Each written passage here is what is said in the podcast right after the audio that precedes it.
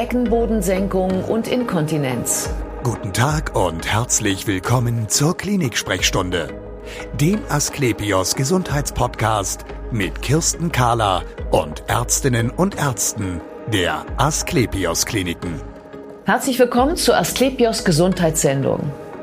Heute geht es um den Beckenboden der Frau, also um den Bereich zwischen Hüfte und Oberschenkelansatz. Da laufen ja viele Funktionen zusammen. Die Sexualität, das Wasserlassen und auch die Verdauung. Durch Geburten oder einfach durchs Älterwerden kann es sein, dass sich die Organe nach und nach absenken und das kann dann unangenehme Folgen haben. Und über die Therapie einer solchen Beckenbodensenkung sprechen wir jetzt. Bei mir ist Dr. Christopher Wolf. Er ist Chefarzt der Gynäkologie und Geburtshilfe an der Asklepios Paulinen Klinik in Wiesbaden. Schön, dass Sie Zeit haben, Herr Dr. Wolf. Vielen Dank für die Einladung. Ja, gerne. Sagen Sie uns, mit was für Symptomen kommen die Patientinnen normalerweise zu Ihnen? Die Patienten kommen häufig mit dem Problem zu uns, dass sie sagen, sie haben ausgeprägten Druck nach unten, ein Fremdkörpergefühl in der Scheide. Oder die Patientin kommt und sagt, sie verliert Urin, zum Beispiel wenn sie mit ihren Enkeln spazieren geht oder wenn sie sportlich aktiv sein möchte. Der Urinverlust ist auch ein häufiges Problem, was die Patienten zu uns führt. Ja, was ist denn eigentlich eine Beckenbodensenkung? Was senkt sich da normalerweise? Bei einer Beckenbodensenkung ist es so, dass es verschiedene Kompartimente gibt, die sich senken können. Und ähm, grundsätzlich ist es so, dass der Beckenboden an Muskeln und an, an Faszien aufgehängt ist, damit die Gebärmutter, die Scheide, der Darm und die Blase an der Position bleiben, an der sie sein sollen. Und kommt es nun dazu, dass es zu größeren Traumen, also Schädigungen im Bereich des Beckenbodens kommt, das kann eine genetische Disposition sein, das können Geburten sein, das kann eine chronische Überlastung sein, das können chronische Verstopfungsprobleme sein. Ähm, dann kann es zu einem Ausreißen dieser Bänder kommen und zu einem Überdehnen der Muskulatur kommen. Und dann bekommt die Patientin unter Umständen eine Senkungsproblematik, die sie dann verspürt. Diese äh, Kompartimente, die Sie angesprochen haben, was meinen Sie damit? Damit meine ich zum Beispiel die vordere Scheidenwand, hinter der die Blase gelegen ist. Dann senkt sich also die Blase. Das zentrale Kompartiment, wo die Gebärmutter gelegen ist, mit dem Gebärmutterhals, dann senkt sich die Gebärmutter mit dem Gebärmutterhals, also das Ende der Scheide. Das kann auch passieren, wenn bei Voroperationen zum Beispiel schon mal die Gebärmutter entfernt wurde. Dann senkt sich zum Beispiel nur der Scheidenstumpf, wie man das so nennt. Mhm. Oder das hintere Kompartiment, da senkt sich dann unter Umständen der Darm, der hinter der hinteren Scheidenwand gelegen ist. Aha, und dennoch, weil der doch alles eines ist, letztlich ist es ja ein Körper, ähm, zieht ja unter Umständen das eine Kompartiment das andere auch in Mitleidenschaft dann, ne? so wenn es sich absenkt. Genau, das Sache. ist der Punkt. Ne? Also selten ist es so, dass es wirklich nur ein Kompartiment ist, was ähm, den Schaden hat. Das merkt man dann bei einer intensiven Untersuchung zum Beispiel Beispiel, dass durchaus, wie Sie schon richtig sagen, dass wenn die Gebärmutter sich senkt, die Harnblase mitgezogen wird, also die vordere Scheidenwand runtergezogen wird und dass wir dann einen sogenannten komplexen Beckenbodendefekt haben, der entsprechend dann auch diagnostiziert werden muss und auch therapiert werden muss. Wie sehen Sie das denn, was sich da jetzt mitgesenkt hat und was was mitgerissen hat?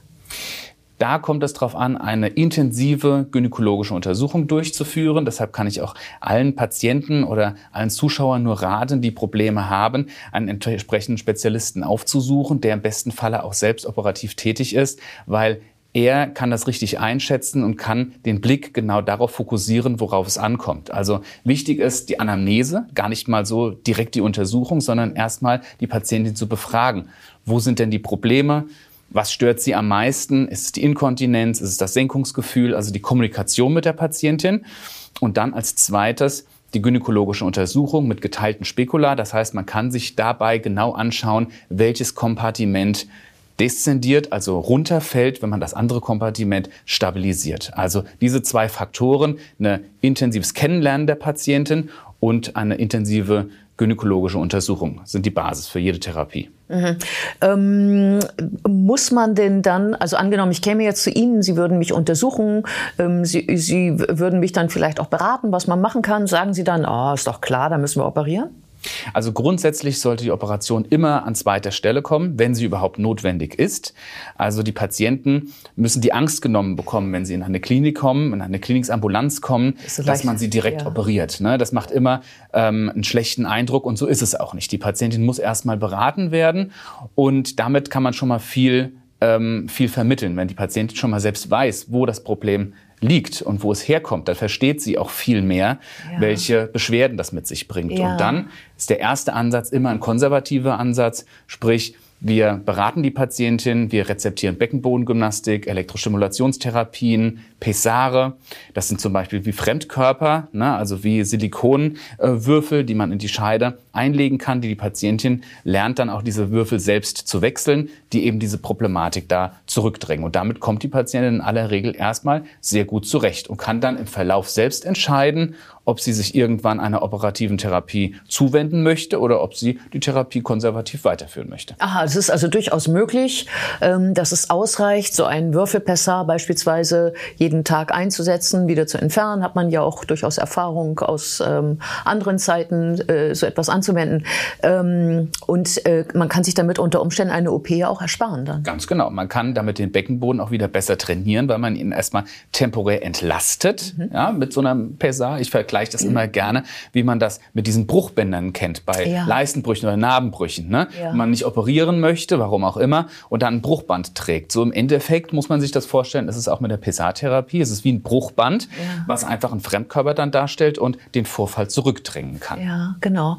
Hm, wenn man sich dann aber ja doch entscheidet, äh, operieren zu lassen, um das endlich mal sozusagen von der, ich hätte fast gesagt, von der Backe zu kriegen, also um es mal wegzubekommen, ähm, gehen wir mal davon aus, es geht um ein Fremdkörpergefühl.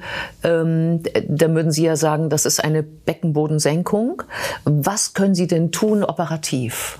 Genau. Der große Vorteil ist dann, die Patientin kommt wieder zu uns. Wir hatten ja schon mal eine konservative Therapie empfohlen und die mhm. Patientin entscheidet sich selbst proaktiv dafür, mhm. auf uns wieder zuzukommen, ein operatives Vorgehen äh, zu wählen. Und das gibt den Patienten schon mal mehr Selbstbestimmtheit einfach auch, muss man sich das so vorstellen. Ne? Und sie fühlen sich nicht so auf den OP-Tisch gezogen beim Erstkontakt. Das ist mir immer ganz wichtig. Und dann geht es darum, dass wir die Patienten entsprechend ähm, eingruppieren, wie stark ist die Senkung, wie alt ist die Patientin, Patientin, welche, welche Beschwerden beschreibt die Patientin und dann kann man dezidiert mit der operativen Therapie entsprechend darauf angehen. Mhm. Es gibt die Möglichkeit, mit Fremdmaterial zu arbeiten, mit sogenannten Netzen, mit Meshes.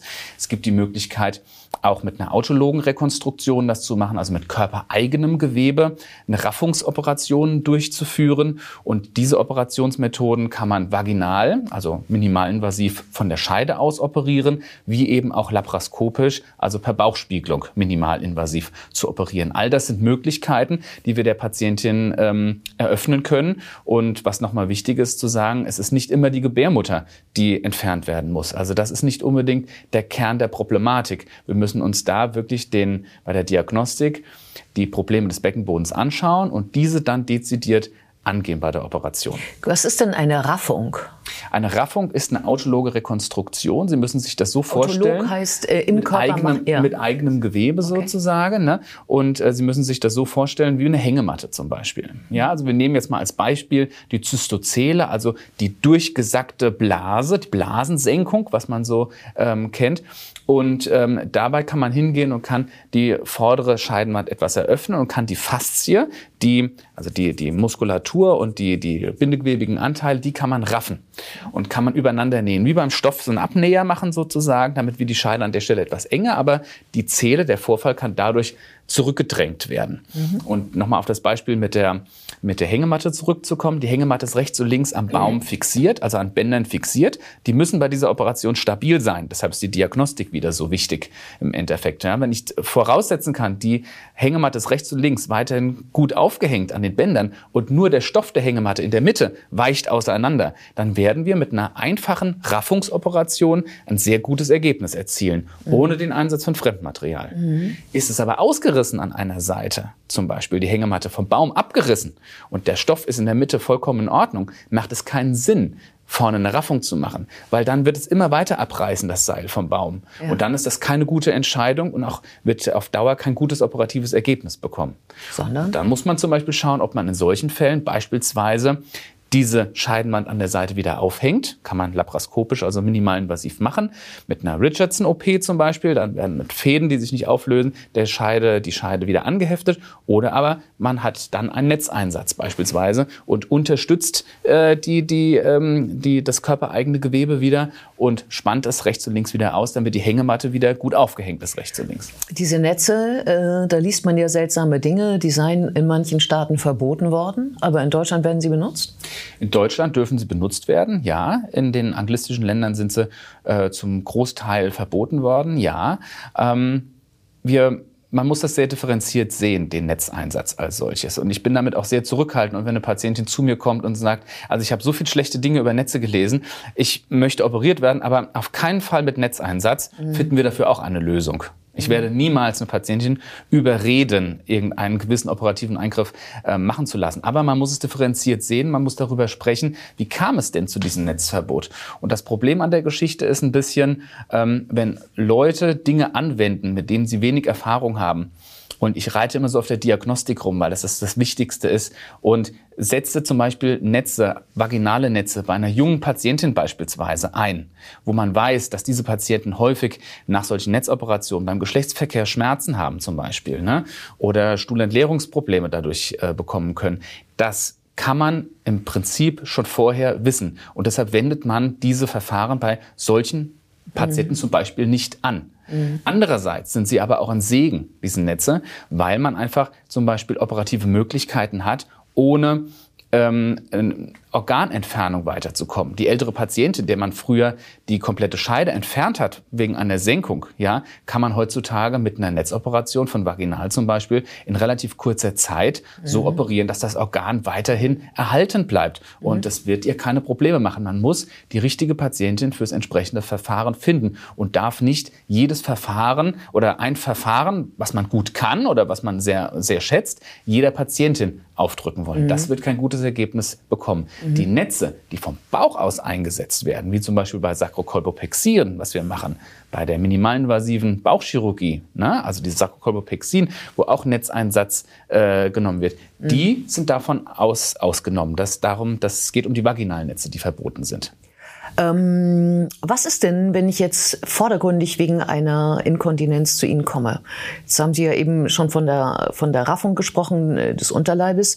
Ähm, ist das, äh, wenn Sie, wenn Sie jetzt äh, so eine Inkontinenz angehen, ist das dann was anderes oder ist es der gleiche Weg?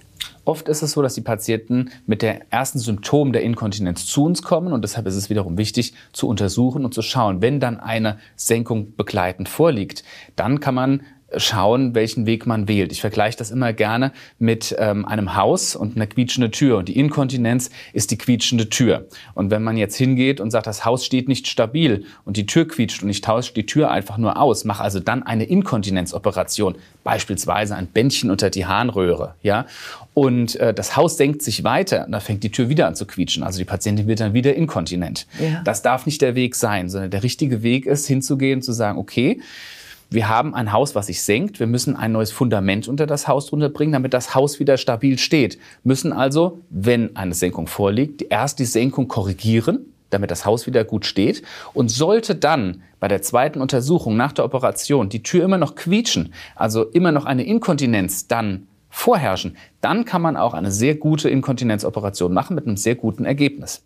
Aha, das heißt mit anderen Worten, zwei Operationen eigentlich. Und das wäre dann auch die Erklärung dafür, warum in so vielen Fällen Frauen unzufrieden sind mit ihrer Inkontinenz-OP, äh, weil es eben nicht diese zwei Schritte gegeben hat wahrscheinlich, ne? sondern nur das Bändchen, das, an dem dann eben die Blase wieder höher gehoben worden ist. Ganz genau. Wenn man eine Inkontinenzoperation durchführt und erkennt die Senkung nicht, die auch dabei vorliegt, ja werden wir der Patientin unter Umständen mehr Leid zufügen, als, ähm, als, als, als die Patientin sich äh, von der Operation erhofft hat an positiven Erfolg sozusagen, weil die Senkung kann weiter fortschreiten, das Band wird sich nicht weiter senken und dann kann die Patientin unter Umständen gar kein Wasser mehr lassen irgendwann. Also man kann damit wirklich Schaden anrichten auch. Vielen Dank für das interessante Gespräch. Vielen Dank für die Einladung. Und wir sehen uns wieder auf www.asklepios.com, auf Facebook und auf YouTube. Werden Sie gesund.